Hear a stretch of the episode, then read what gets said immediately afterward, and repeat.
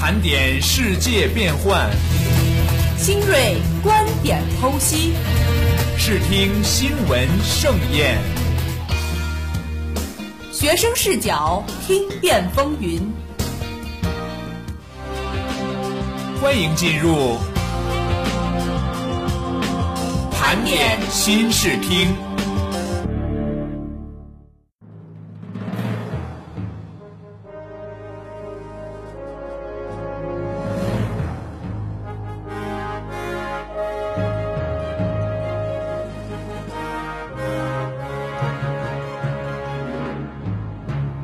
各位听众朋友们，大家好，欢迎收听本期盘点新视听。在今天的节目里，我将和段慧欣一起盘点近期部分热点资讯。近日啊，被大家热议的安徽淮南师范学院大学生扶摔倒老人称被讹事件持续发酵，甚至剧情有所反转。现在就让我们来看看到底是发生了什么。先让我为大家来介绍一下事件的起因。九月八日，一名自称是安徽淮南师范学院大三的女生袁某在微博发帖称，自己扶跌倒老太遭遇碰瓷讹诈，欲网上寻事件目击者证其清白。由于事件地点没有监控视频，该事件陷入罗生门，引起社会舆论持续关注。听到这，大家是不是又想起这几年陆续发生的各种被讹事件？几乎每发生一起扶起摔倒老人招致麻烦的事件，很多人都会感慨：扶老人有风险，做好事需谨慎。没错，这次也是这样的。不过事情发生的一波三折。首先是小袁骑车经过学校门口对面马路，扶起一名摔倒的老太，结果被讹要负全责。被扶老太及其家属坚称，老人就是被小袁骑车撞倒的，不然为何要垫付医药费？这家属的话就令我不解了，为什么没有撞就不能垫付医药费？这种道德上的绑架我是不认可的。如果小袁是真心的帮助了老人却被冤枉，那这真就令人心寒了。你的想法和大多数人一样，不知道是不是近年来发生了大多类似这样的事件？小袁的微博一出就立刻引发了评论，很多网友表示相信小袁，觉得世风日下，做好人危险越来越大。不是我偏袒小袁，因为我觉得一个大学生在一条宽广的马路上骑自行车，不至于撞到人，更何况连车都没有倒下，但那位老人却骨折了。不管怎么说，老人倒下是事实，至于有没有撞人，袁某最清楚；有没有被撞，老太最清楚。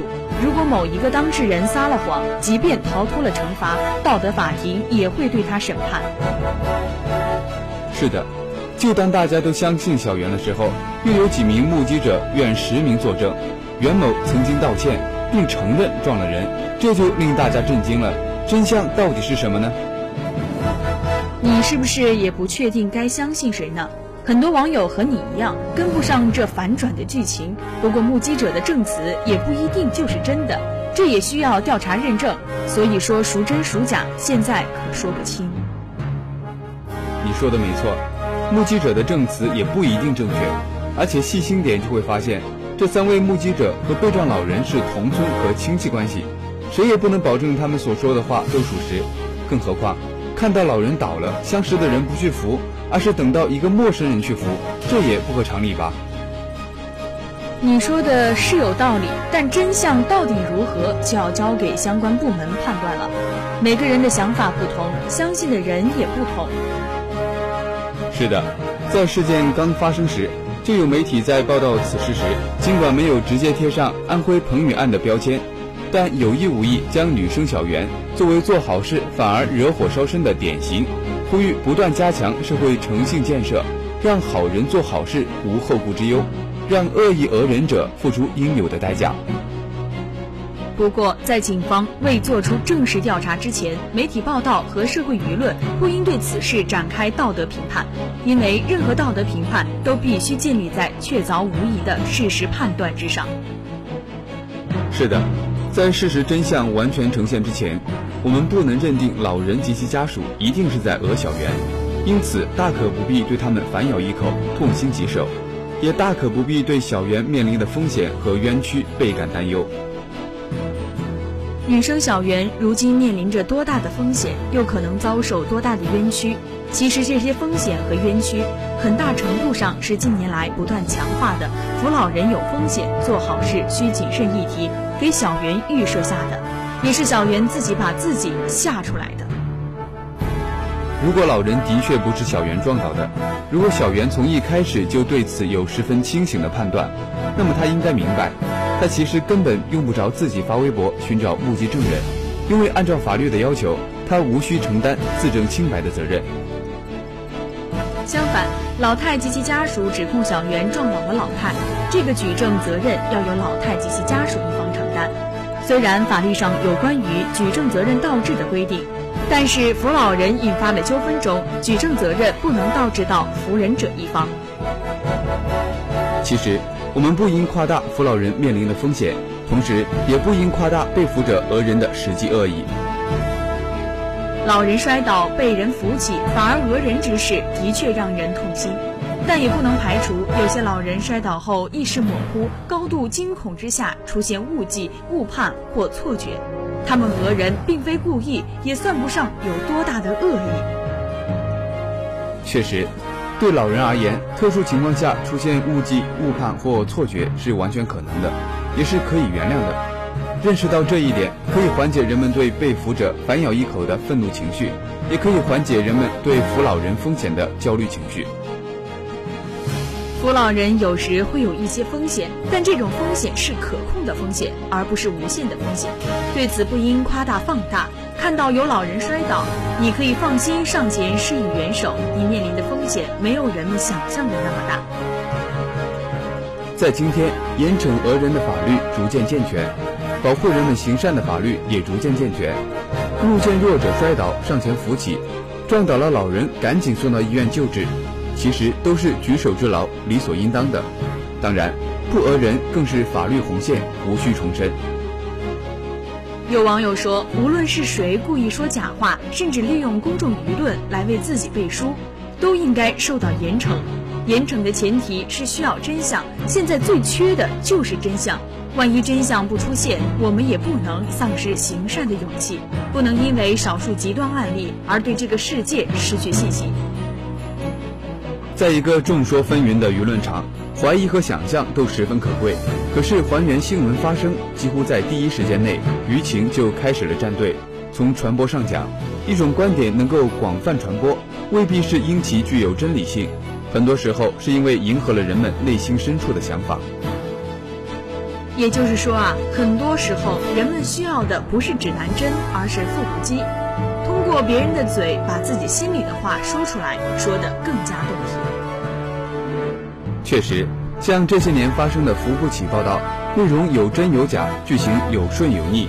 但我们注意到，几乎每一起报道出现后，很多人不辨真假，而是第一时间选择相信此事必有蹊跷，扶人肯定被讹。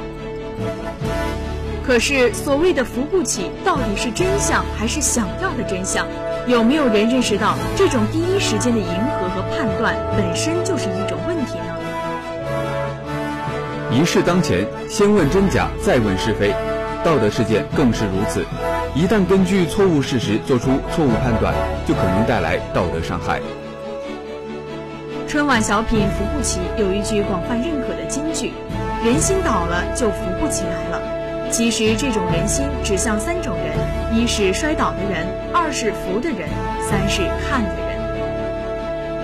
好的，下面让我们来听一首好听的音乐。音乐之后，让我们继续盘点新视听。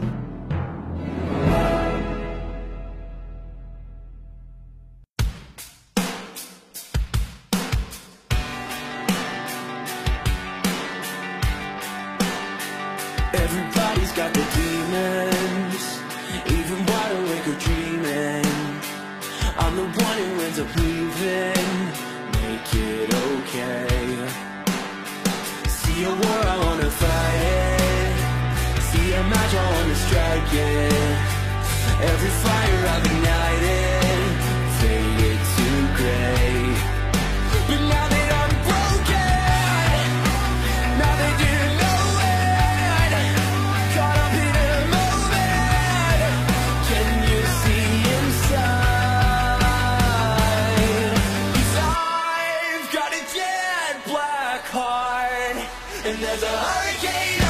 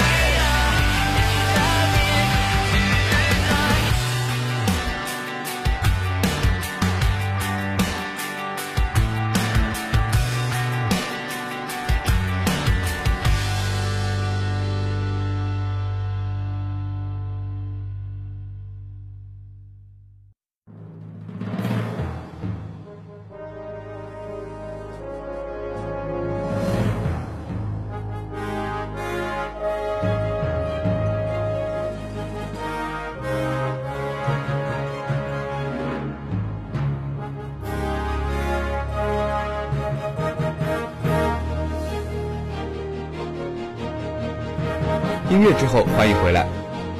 随着长江基建集团日前通过换股方式与电能实业合并，香港大富豪李嘉诚旗下的所有商业资产，包括长和、长地、长建等十家上市公司的注册地，已全部迁出香港。这是继去年陆续撤出内地之后，李氏实业的又一次重大资产转移。去两年一直在香港和内地进行资产拆分和出售的李嘉诚而言，逃离香港和内地或将成为既定的事实。这一系列的举动让一些人发出惊呼：“李嘉诚撤资了，李嘉诚跑了。”首先啊，这些操作基于商业考量的理由是成立的。从大背景看，国内资产价格高企，同时经济增速开始放缓，而欧洲资产相对便宜，基于风险与收益的原因，进行全球资产结构的调整是一个理性的选择。但是，商业与政治很难截然分开，特别是对于李嘉诚这样的人来说，更具有标志性意义，因为他们一直被视为稳定香港的力量。上世纪九十年代，香港出现了移民潮，这种移民潮的原因在于当时香港人对未来的预期。为了打破这种预期，为了维护香港的经济稳定，内地选择了以李嘉诚为代表的港资集团作为稳定的基础，形成一种默契。在这个默契之下，李嘉诚获得了更多的利益，这个利益是地方政府更高看一眼，是更容易拿到的土地，是法律空间内更自由的操作。在这个默契之下，在中国大陆经济迅速发展的同时，李嘉诚们也获得了更多的财富。所以，某种程度上看，发出“李嘉诚跑了”这种惊呼，并非完全没有理由。在很多人看来，李嘉诚没有遵守这个默契，当然应该被批评。当然，李嘉诚跑了的惊呼之所以能够引起那么剧烈的争论，除了标题的大胆、问题的直白、价值观的冲突之外，更重要的还因为牵涉到更多更切实的思虑。是的，中国高净值人群的移民倾向是一个毋庸置疑的事实。这种倾向也出现在韩国等经济高速发展的国家，是正常、符合规律的。按照在现代国家观念，这是公民个人的合法的自由与权利。所以啊，在某种程度上，中国的富人也有一个暗含的契约。不过现在的情况却是一部分富人在富了之后，去把资产转移到国外，自己也改换为外国身份。当个体权利变为群体倾向的时候，无论如何，这也阐明了群体对社会现实的预期。这也导致人们认为，李嘉诚在内地和香港尚有三大使命需要完成，即兼顾民生、回报穷人、稳定香港，担起商界领袖的责任，做更多善事，经营社会事业。因此，李嘉诚不能一走了之。但是，面对充满道德正义感的呼吁，这一次李嘉诚没有再做出任何回应。李嘉诚此前对内地的广泛投资，被视为香港同胞的爱国之举，因此他在内地收获了不少政治荣誉。这种政治荣誉反过来又成为他进一步收获商业利益的资本。目前啊，无论是内地还是香港，其经济运行都面临一定的困难。正需要李嘉诚这样有号召力的资本大佬发挥作用，但他却选择了大手笔撤资，无疑让对他寄予厚望的人们感到愤怒。但是情绪上的愤怒固然可以理解，像抓坏人一样发出“别让他跑了”的呼吁，基本上都是徒劳的。那么，如何看待李嘉诚撤资？这要从李嘉诚的身份原点说起。李嘉诚本质上是一个商人，尽管他在此前多次表明过爱国爱港的政治态度，但商人的本性驱使着他在做出经营决策时需要考虑自己的实际利益。作为旗下拥有多家上市公司的一个资本大佬，他还要考虑到分布于全球各地的投资者的利益。在内地改革开放前三十年，外资进入一直被视为对改革开放的支持。被赋予了某种政治色彩，而内地因为开放而产生的经济红利，对李嘉诚来说，正是其扩大商业版图的一个大好时机。在香港回归之后，特区政府同样需要像李嘉诚这样的资本大佬发挥作用，因此也任由其做大，以致在香港的某些行业获得了垄断的地位。像最近几年。内地和香港政府与李嘉诚长达几十年的蜜月开始产生变化。就内地而言，在经济发展进入新常态后，原来的高速增长已经变化为中高速增长。在内地企业的盈利能力减退的时候，即使像李嘉诚这样的富豪，也很难像以往那样收获丰盛。以李嘉诚几十年商场博弈历练出来的眼光，他自然敏锐地捕捉到了这种变化。就香港来说，李氏商业帝国在香港市场的快速扩张，也引起了部分香港市民的反感。香港被称为“李家的城”，就反映了这种情绪。香港作为一个高度市场化的地区，其成熟的市场法制也不允许这种情况长期存在。